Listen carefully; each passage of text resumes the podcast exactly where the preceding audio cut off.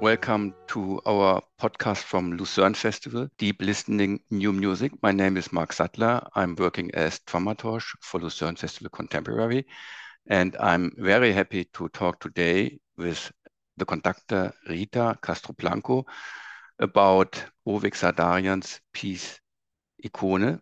Rita Castro-Blanco was part of our conducting fellowship in summer 21, and she was chosen amongst four other fellows to conduct the Roche Young Commission of Hovik Sardarian.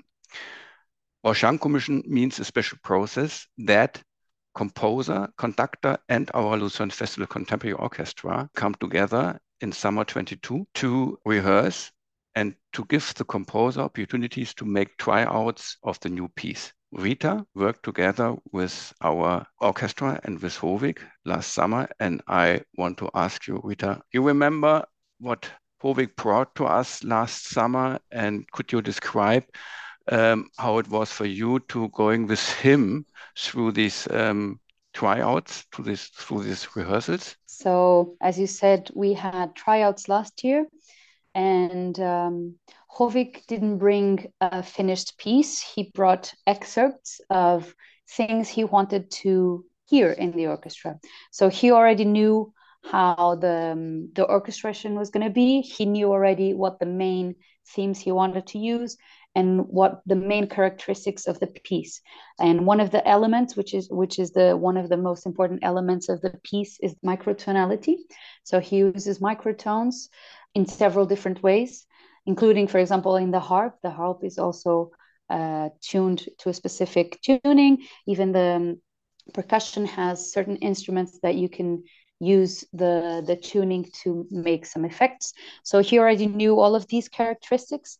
So last year he brought a series of little sections so he could hear the different sections separately and understand how these would work out in terms of orchestration and in terms of perception. In that process, we managed to rehearse the sections, and then we talked about how certain instruments the tuning works very well and how in some other instruments it's not as clear. So I think he took that information and he put it in into work to this piece, Ikone, and um, I can see a lot of the things that he brought last year in the piece, but there are a lot of new sections. Uh, but the main characteristic, the main personality of the the work was already there. And of course, it's been um, very nice to be able to talk to him for such a long time because then I know what he wants from the piece. And he uses the orchestra almost like a you know like an organ with different registers, and um, he uses each instrument to interact with, with each other as one organism. So section by section, the themes are passing through different instruments and they are working with the microtonality to create these beautiful atmospheres. Um, it's a very sectioned piece, but at the same time, each section talks to the previous section and to the next section, of course. So it's quite organic and I think it's going to be a, a, wonderful piece. It's called Ikone, and an, a religious icon is it's a painting. It's a work of art that we use for religious devotion. And as I said, he uses the orchestra almost like a, an organ with different registers, and I find it very beautiful to make this association. And especially being religious myself, I think this will be a very big source of inspiration for me and a very concrete idea for my interpretation of the piece. Rita, thank you so much for for this view uh, from you to um, Hovik's piece Ikone. I was also talking with Sim recently about it for our podcast, and he was mentioning that he learned a lot during these rehearsals of what is possible and what is not possible. So you also really worked on what how you can achieve microtonality yes. how also the musicians can bring it out properly.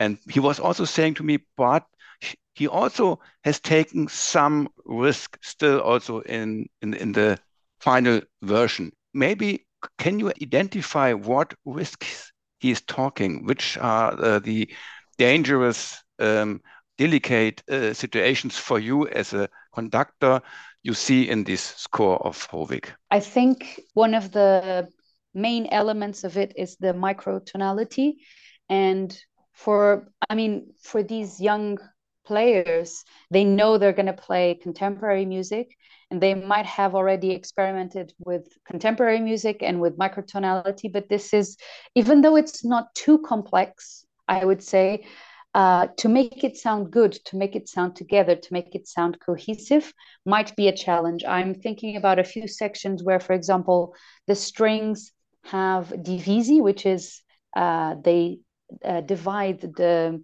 the different themes throughout even inside the section. So for example the first violins have four different voices even though there are three voices. So the first row is going to play first voice the second row is going to uh, play the second voice the third the third voice but then the fourth one is going to play again the first voice. And this is going to be divided throughout the whole string section. And so we have three lines that work simultaneously but also work with each other. And how to make this work in a in a string ensemble where the tuning can be quite difficult to attain already and to make the first voice in each section to work together and then the second voice to work together. I mean it's quite complex. Even though the rhythms are not very complex the themes are not very complex um, these are very sensitive areas where we need to be careful and work it in detail. And and i think maybe this is a risk. I think there are instruments who are easier to manage. For example some woodwinds have keys that they can use to make the different intonation whereas a string player might be a little bit harder to to attain that for example i'm sure you and our musicians will dig it and bring it out very very nicely i'm looking so much forward to the uh, world premiere in the concert hall of the KKL Lucerne um, this summer. And thank you very much for this talk. Thank you, Mark.